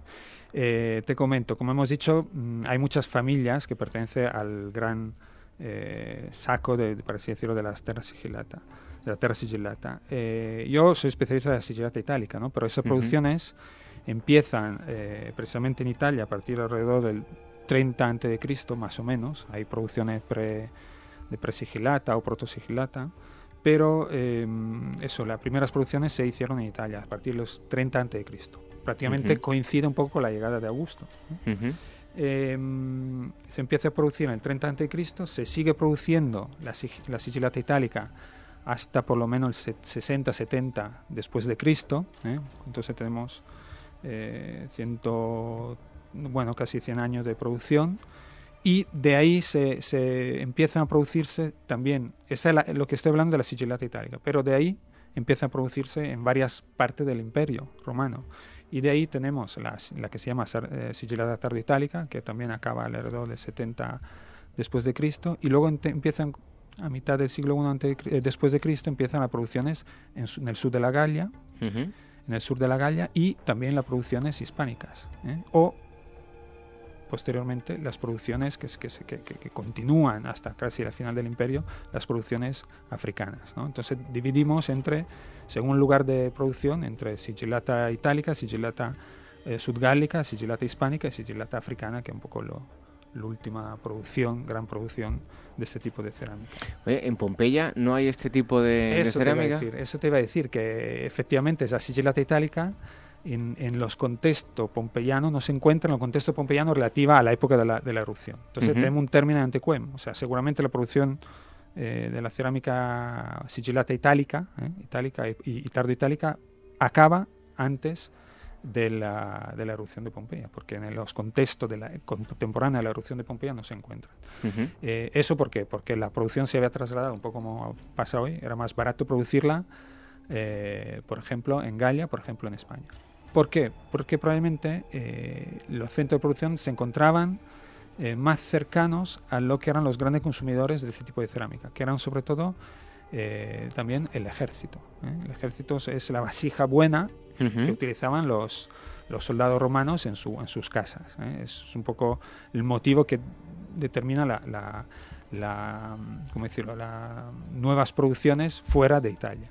Es verdad que la producción también empeora desde un punto de vista calidad, calidad, de calidad, ¿eh? desde un punto de vista de la figura, hay un empeoramiento progresivo de la cerámica y de la eh, también de la, del, del acabado por así decirlo. Oye, ¿por qué es tan importante la Terra Sigilata? Porque dentro del mundo romano lo que es eh, lo, estamos viendo, ¿no? La Terra Sigilata es un tema amplísimo que, se ha estudiado profundamente. Sí, eh, efectivamente tiene una larga tradición de estudios. ¿eh? hemos dicho a partir del final del 19, ha habido estudios anteriores, pero sobre todo a partir del final del 19 se ha estudiado muchísimo. Y sobre todo algunas de estas producciones, bueno, sobre todo la itálica, por ejemplo, todas, pero sobre todo la itálica, reúne muchas mm, características importantes para que, su estudio lo hace muy interesante, este, esta clase de cerámica. Por ejemplo, em, sabemos exactamente dónde se produció, y ahí voy a tu pregunta anterior. Eh, su, primero, em, más importante centro de producción fue eh, Arezzo, la ciudad de Arezzo, eh, que antiguamente se llamaba Arretium. De ahí otro término sinónimo de la sigillata itálica que es sigillata aretina. Em, pues eso lo sabemos por las fuentes históricas, ¿no? Sabemos exactamente dónde, cuál era su principal centro de, producción, ¿eh? Arezzo, en Toscana, para, entenderlo, en el norte de la Toscana. Em, además de esta característica, que sabemos dónde se producía exactamente por las fuentes, eh, sabemos que muchos de, los, de esta cerámica tienen eh, un sello, el sello del productor, el Made in, el Made in Spain o el, hecho en España, hecho, pues con el nombre del eh, productor o de los artistas que decoraban las figuras que vemos en las decoraciones a relieve de la parte exterior de la vasija de, producción decorada. ¿no? Además, gracias a su larga tradición de estudios, sabemos que em, los fragmentos, cada fragmento sabemos, eh, ¿cómo decirlo?, em, fecharlo muy bien. Yo lo, me gusta llamarlo un poco el, ¿cómo decirlo?, el, DNI, o podemos llamarlo el ADN, más bien, el ADN de, de la estratigrafía romana eh, de época imperial. ¿no? Yo encuentro la cerámica y puedo fechar este estrato donde encuentro este tipo de cerámica casi al lustro, ¿eh? a los 5 o 10 años de, con bastante precisión. Luego mm, podemos hablar por qué hemos llegado. Lo que llamamos el fósil director. podemos decir el fósil director, exacto, exacto. Sobre todo de la eh, de la época del primer siglo después de Cristo, a partir del 30, podemos del 30 antes de Cristo hasta la época, hemos dicho, hasta la época del 70 después de Cristo, pues es el fósil director de, la, de, las estratigrafías romanas. Em, luego veremos por qué, podemos ver por qué eh, se ha llegado a esta precisión cronológica. Y además se trata de una clase cerámica, obviamente, que se encuentra en todo el Imperio Romano. ¿no? Tiene una difusión eh, muy amplia em, y además tiene también aspectos artísticos. ¿no? Podemos hacer una historia del gusto romano de esa época, ¿no? a partir de, de la fecha que os he dicho. Eh, debido a este relieve que puede tener o no la cerámica. Eh, y además, como es una producción tan, em, eh, tan importante a nivel, em, plantea la cuestión de cómo se organizaba esta producción, una verdadera, una verdadera producción masiva de esta cerámica. Cuando hablas de producción masiva, ¿a qué te refieres exactamente? ¿Había una por así decir, una fábrica que... Exacto. Casi, Ah, casi ah, como Henry Ford con los coches, que empieza con los coches en cadena. eh, en este caso, ¿a qué te refieres con producción masiva? Eso, eso, algo parecido a lo que tú estabas comentando, ¿no? Eh, la, producción de, de la, de la ciudad de Aretium ¿eh? es un ejemplo quizá único, sobre todo por cantidad en el mundo antiguo, de producción en serie. En producción en, en en serie, eso es muy importante. Y a escala global, a escala que se exportaba en todo el imperio. ¿no? Es una multinacional, por así decirlo, que, que exportaba en todo, en todo el imperio. Entonces, una producción en serie. ¿no? Y esto por- implica un esfuerzo organizativo eh, y, y de, de- de- de control impresionante de El, toda la fase el Google de la época, ¿no? es una- es un- sí, sí, a nivel es verdaderamente una, una producción eh, a larga escala, eh, a larga escala. Eh, tú has dicho exactamente una fábrica. Podemos decir que era la primera industria, Ujú. ¿no? Podemos decirlo, pues es una pregunta que se han planteado los arqueólogos, ¿no? Eh, efectivamente, es una, podemos ya, ya hablar de industria, pues casi, ¿no? Podemos decir casi. Eh, obviamente faltan algunos elementos y condiciones eh, para poder hablar de efectivamente de industria en el sentido moderno. Eh, por ejemplo, no hay uso de máquina, ¿no? Falta el uso de máquinas. Eh, no da lugar a un nacimiento de, un- de clases sociales relacionada con el proceso, el proceso de producción. Por ejemplo, no nace una, una- un proletariado asalariado debido a este tipo de, de- de- producción. Ujú. Eh, o sea que se es diferente de la industria como la concebimos, no sé, a partir de la revolución industrial del siglo XIX. Pero quizá la- lo más parecido a una industria de producción en serie eh, en la antigüedad lo tenemos precisamente con, con la Terra Sigillata Itálica en Arezzo. Ujú.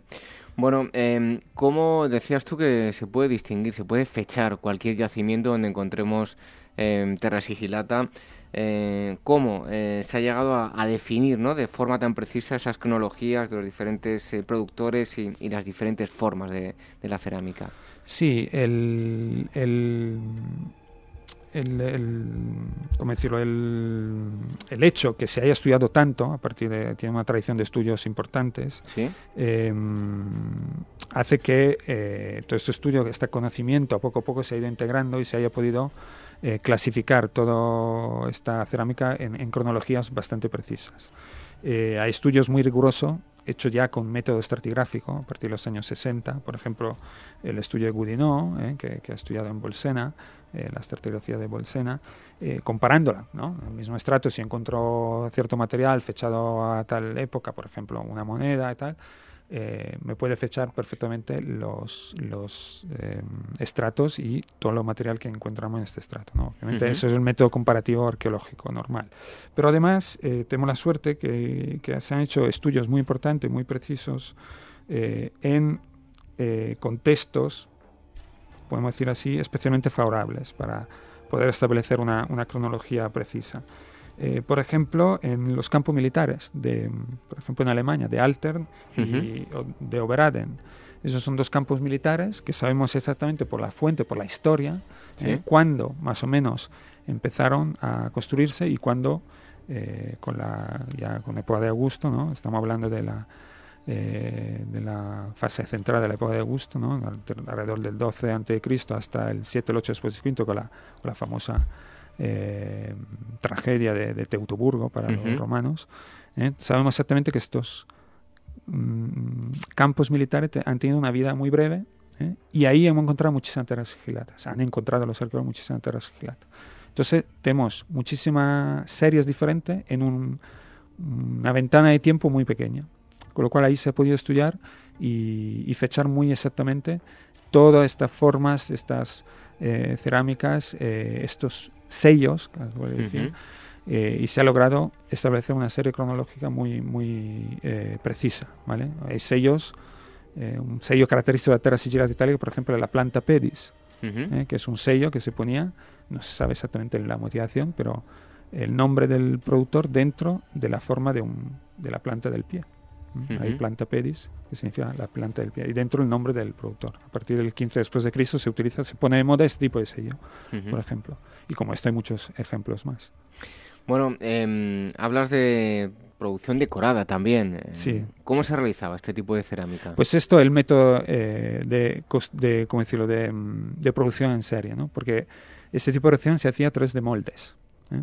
con em, punzones, se hacía un molde en negativo y ya se empezó la producción en serie de una cierta cerámica. Entonces todo el cuerpo de la cerámica eh, tenía estos relieves gracias al hecho que la cerámica se, se metía dentro de este molde, se esperaba que se secara y se podía secar, sacar perdón, la, la, pieza y luego ya cocerla y añadir el pie y, y el borde, etcétera, eh, utilizando también el torno eh, y las asas si las había en, algunos casos. pero es eso, o sea, una producción con moldes.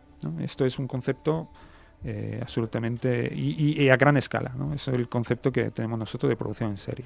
¿Y todo el mundo utilizaba terrasigilata, eh, las altas esferas? No, obviamente es una, una es la cerámica bonita eh, cuando no podía permitirte cerámica, yo qué sé, de, bronce o sobre todo de, plata, ¿no? Era lo más parecido a ese tipo de, de cerámica. Entonces era la, de la clase media, de la clase medio-baja, ¿no? la cerámica bonita de la clase media o medio-baja, ¿no? por ejemplo un legionario o un, soldado, una persona que no tenía recursos para comprarse o también de las élites que, que, del día a día de las élites, ¿no? que podían utilizarlo todos los días en un banquete, etcétera, para no sacar la, la de era una alternativa, eh, por así decirlo, a la cerámica mm, en, metálica.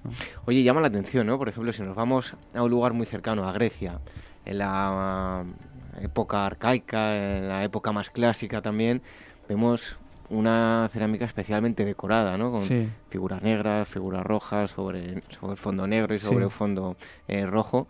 Hay un cambio radical, ¿no? en ese sentido. Claro, sí, sí. Estamos hablando con respecto a la cerámica terracillata, una distancia cronológica importante y también el contexto es diferente. El concepto de la cerámica es diferente. Es diferente.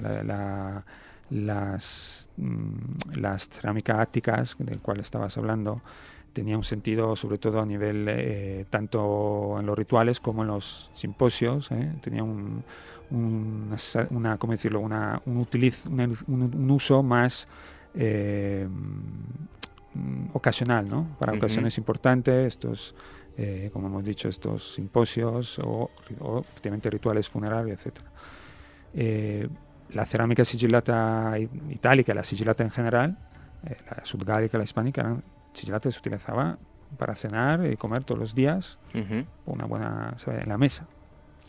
Se podía utilizar cerámica común, que es la que llamamos los arqueólogos cerámica común, o si era una cena un poquito más lujosa, pues este tipo de cerámica en todos los días. Era la cerámica de mesa. Bueno, tengo yo, conozco gente que, que hace además terras gilatas. Estoy detrás a ver si me hacen un, un, por lo menos un recipiente, pero bueno, ¿tú tienes alguno? Sí, sí, tenemos. Unos cuantos, ¿no? Sí, sí, tenemos bastantes. La utilizamos para beber vino romano de vez en cuando. Sí, ¿no? Bueno, pues eso está, está muy bien. Beber vino romano. Sí, reproducción de vino romano. ¿eh? Reproducción, evidentemente. si no estaría bueno el vino, eh, sería añejo completamente, vamos. Bueno, em, antes de marcharnos, que decía yo al principio que nos vais a ir de viajes, cuéntanos un poco qué tenéis planeado. Sí, hemos ampliado destinos este año. Em, vamos, volvemos a Pompeya, mm, a Grecia. Eh, y este año hemos incorporado otra vez eh, el viaje a Etruria, que es un viaje al cual tengo especial cariño porque es una, eh, un viaje muy interesante, un poco diferente de todos los viajes de normales que se hacen porque iremos buscando las huellas de eh, esta gran civilización eh, un poco desconocida aquí, aquí, en España y fuera de Italia, que es la civilización etrusca, que de, verdad tiene verdaderos tesoros, eh, tanto en los museos como en los mismos yacimientos, en la misma necrópolis, verdaderamente impresionantes, sobre todo a nivel figurativo, a nivel de, de, obras de arte. Y las grandes importaciones eh, de, vasos áticos, precisamente del cual estamos hablando antes, pues muchos, mucha cerámica griega la conocemos gracias a que los etruscos les gustaba comprarla y ponerla en sus, en sus tumbas. Bueno, pero háblame de fechas. Grosso modo, para que la gente se haga una idea. Ah, no me he traído aquí la fecha exacta, pero bueno. En, en, la página web van a encontrar sí, todo. pero bueno, háblanos un poco para que la gente vaya eh, amueblando su cabeza y diga. En, en, a finales de mayo y en junio están los viajes a Sicilia, a, a Etruria, precisamente en, en junio, y eh, los viajes a Grecia a partir de, del 1 de julio. ¿eh? Tenemos los viajes a, a, Grecia en verano. Eh, también en verano tenemos un viaje a Pompeya, que todavía hay plazas. Donde no van a haber terra sigilata. En este Ahí caso, no van a haber terra este caso, alguna, alguna sí, porque Alguna. iremos, iremos a ver, eh, bueno, tardía, eh, Ujú. podremos ver la famosa eh, la famosa villa mm, con mosaicos impresionantes eh, de mm, la Villa del Casale, eh, que Ujú. se encuentra en Sicilia, uno de los ejemplos más impresionantes de, de mosaicos romanos eh, tardíos, pero ahí, ahí se puede ver algún ejemplo de, en los museos, algún ejemplo de terra sigillata, en este caso podría ser africana. ¿eh? Bueno, pues yo lanzo la caña, Mateo, a ver si pescamos y, y ya te invito para que vengas a hablarnos de los etruscos, Sí, sí, que es sí. un tema muy amplio, ya Sí. estuvimos hablando de ello, pero podemos ampliar el tema. Sí, sí, seguramente. Es un tema que muy interesante y que da, eh, que nos hace entender muchísimas cuestiones también de época posteriormente de época romana. ¿no? Hemos, hemos estado ahora en Nochevieja mm, haciendo un viaje temático sobre el origen de Roma y hemos hablado mucho de, de la influencia de los etruscos, sobre todo en el ámbito eh, religioso, ¿eh? sobre los romanos. Pues hablamos de eso el próximo día. Y una recomendación, em, aparte de que visiten la página web de, de Pausanias, que van a encontrar mucha más información, todos aquellos que quieran, bueno, que se les haya picado la curiosidad, que quieran conocer más Terra Sigilata, entre otros sitios, porque hay muchos sitios que lo pueden ver, pero recomendamos el Museo Arqueológico Nacional en, en Madrid y el Museo Romano de Mérida, como no, Sí, ahí sí, van a encontrar eh, bastantes, bastantes Sí, recipientes de, de Terra Sigilata. Pues Mateo, muchísimas gracias. Gracias a ti, David. Y te esperamos aquí para hablar de Etruscos. ¿eh? Perfecto. Un abrazo. Un abrazo. Chao.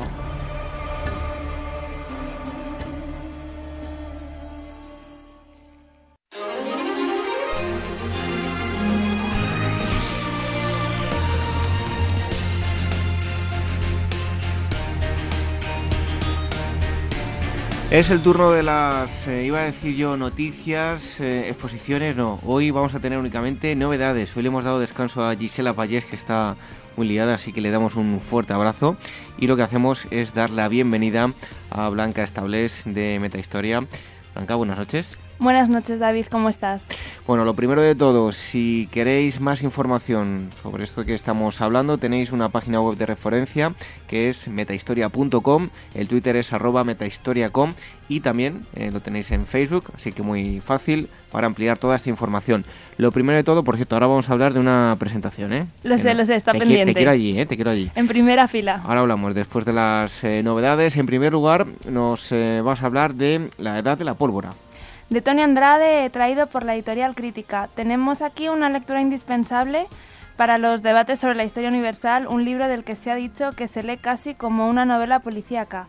Tenemos aquí cuál fue el papel de las armas de fuego en la historia, una nueva visión de los siglos en la que China se mantuvo como primera potencia militar, pero poco a poco empezó una misteriosa decadencia que ha ido apagando al, al gran dragón. Eh, los especialistas han señalado la importancia de las aportaciones del escritor de Andrade a los estudios sobre la divergencia entre Oriente y Occidente. Y aquí tenemos, pues bueno, un repaso sobre los siglos de, la, de las armas de fuego, el dominio del mundo y como dijo Napoleón, China es un león que duerme, pero cuando vuelva a despertar el mundo temblará. Bueno, vamos con la segunda novedad, en este caso Europa, privilegio y protesta en 1730-1789. De Orwell Hafton de la editorial Siglo XXI.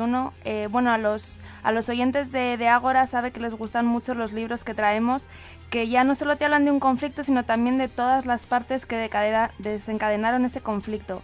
Aquí tenemos a los 50 años que preceden a la Revolución Francesa, todas las tensiones sociales y económicas, rivalidades imperialistas y las políticas expansionistas de Prusia y Rusia que vinieron a añadir pues, nuevas dimensiones a las guerras europeas, el desafío tradicional al monopolio del poder político ejercido por monarcas y élites privilegiadas, ya sabemos que fue la mecha que hizo encender toda la revolución de atacar los privilegios y aquí la ilustración golpeará las mismas raíces del orden social aceptado Y en tercer lugar, Stalingrado y yo. de Friedrich Paulus.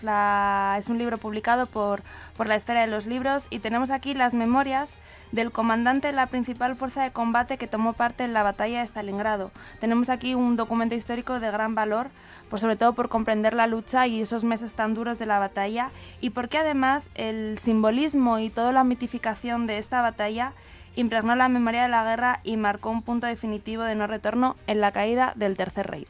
Bueno, ya que estamos hablando de libros, ya lo he dicho al principio del programa, lo dijimos la semana pasada y lo volveremos a decir al final para recordarlo, para que no se lo pierda todo aquel que quiera ir. Y es que voy a presentar el libro el día 14 de marzo a las 19 horas en una librería mítica. Todo el mundo que le gusta la historia tiene que conocer Marcial Pons. En Conde de Suchil ahí en la plaza del eh, Marqués del Conde, uy, digo yo el Marqués, el Conde, en la plaza del Conde del Valle de Suchil número 8, Metro, Quevedo y San Bernardo, cualquiera de los dos. Y ahí vamos a compartir historias de la prehistoria, nada más y nada menos, fíjate. Bueno, todos los integrantes de Metahistoria estaremos ahí, así que esperamos veros a todos los oyentes de... Vais a hacer el esfuerzo por aguantarme, ¿no? Hablaremos con los oyentes y podremos, bueno, a ver si también así nos conocemos todos un poco. Y nos damos abrazos y, de todo. Bueno, si queréis más información lo tenéis en eh, la página web en metahistoria.com, también en el Twitter arroba metahistoria.com y en Facebook ponéis en la búsqueda metahistoria y lo vais a encontrar fácilmente, con mucha más información acerca de novedades y ya la próxima semana tendremos a Gisela Payés, Blanca Estables, hasta el próximo día. Hasta el próximo sábado, un beso a todos.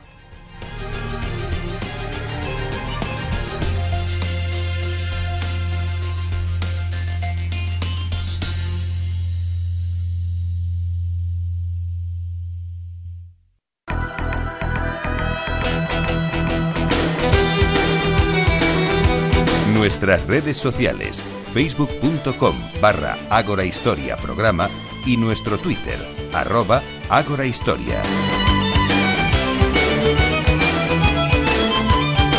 Un día más, antes de terminar, llegan las efemérides y como siempre lo hacemos con Irene Aguilar, que ya está nuevamente aquí con nosotros y comenzamos con un 4 de marzo de 1861 en Estados Unidos. Abraham Lincoln asume la presidencia y el mismo día, pero de 1193, fallece el sultán egipcio Saladino. El 4 de marzo de 1912, en Inglaterra, las sufragistas apedrean las ventanas de los domicilios de numerosos políticos. Y otro 4 de marzo, dos años más tarde, nace Alcorán, mago y mentalista británico.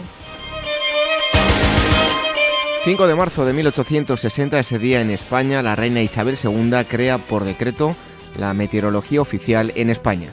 El 5 de marzo de 1644, en Valencia, el rey de España funda la primera galera, cárcel femenina. El 6 de marzo de 1902, en Madrid, se funda el Real Madrid Club de Fútbol. El 6 de marzo de 1983, en Estados Unidos sale a la venta el primer teléfono celular del mundo, el Motorola Dynatar. El 7 de marzo del año 321, el emperador romano Constantino declara el domingo, venerable Día del Sol, como séptimo día de la semana en lugar del sábado judío. También un 7 de marzo de 1991, en España, el Congreso aprueba la creación del Instituto Cervantes. Un 8 de marzo del año 415, en Alejandría, en Egipto, una turba cristiana exacerbada por eh, San Cirilo lapida a la filósofa, astrónoma y escritora egipcio-romana Hipatia. Otro 8 de marzo de 1861, en las Tullerías, Pablo Sarasate da su primer concierto a los 17 años de edad ante Napoleón III y su corte. El 9 de marzo de 1873, en Canadá se funda la Real Policía Montada. 9 de marzo de 1959. Ese día se pone en venta Barbie, la muñeca más famosa del mundo. Y vamos terminando con el 10 de marzo, en 1629, Carlos I de Inglaterra disuelve el Parlamento, empezando los 11 años de tiranía, y el mismo día, pero de 1940, nace Chuck Norris, actor y karateca estadounidense. Finalmente, el 10 de marzo de 1972, fallece Pedro Siena, escritor y actor chileno. Y otro día 10, pero 10 años más tarde, los nueve planetas, incluido el planeta enano Plutón, se alinean en el mismo lado en relación al Sol, en lo que se llama Sicigia. Ahí estaban las efemérides, acontecimientos históricos durante toda esta semana, desde el 4 de marzo hasta esta última que hemos terminado con el 10 de marzo. Irene Aguilar, muchas gracias, hasta el próximo día, buenas noches. Buenas noches.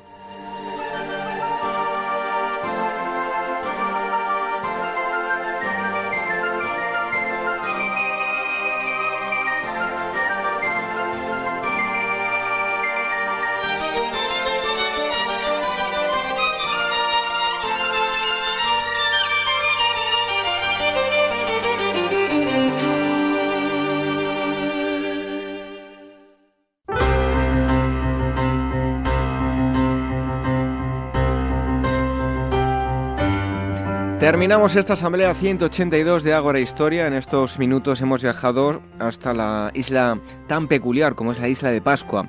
El biólogo Valentí Rull nos ha hablado de las peculiaridades de la isla y su historia, un trabajo cargado de rigor científico en el que mm, es el que ha hecho nuestro primer invitado de hoy. Después hemos conocido la figura del mayor personaje legendario de nuestra historia, Rodrigo Díaz de Vivar, el Cid, con Eduardo Cábana, director de la revista Despertaferro, en su cabecera Historia Antigua y Medieval. Cada día son más los datos que conocemos para diferenciar la realidad de lo mítico de este caballero castellano. Y en tercer lugar, hemos conocido todos los detalles sobre la producción de terra sigilata, la típica cerámica romana, tema que hemos abordado con Mateo Velarde, uno de los integrantes de Pausanias, agencia de viajes arqueológicos y culturales. Y antes de marcharnos, les quería recordar el día y la hora de la presentación de mi libro, Historias de la Prehistoria. Será el 14 de marzo a las 19 horas, y vuelvo a decir, en la librería mítica para todos aquellos amantes de la historia, Marcial Pons, librería Marcial Pons. La dirección es Plaza del Conde del Valle de Suchil, número 8, y los metros mediante los que pueden acceder es Metro de San Bernardo y Quevedo. Estaremos allí junto a eh, José Manuel Maillo, uno de los prologuistas, y probablemente también está eh, José Manuel Quesada, que es otro de los prologuistas del libro, así que les esperamos a todos allí para eh, disfrutar de una tarde como nunca mejor dicho, para decirle historias em, de, la prehistoria. Una tarde muy cargada de, historias y de prehistoria.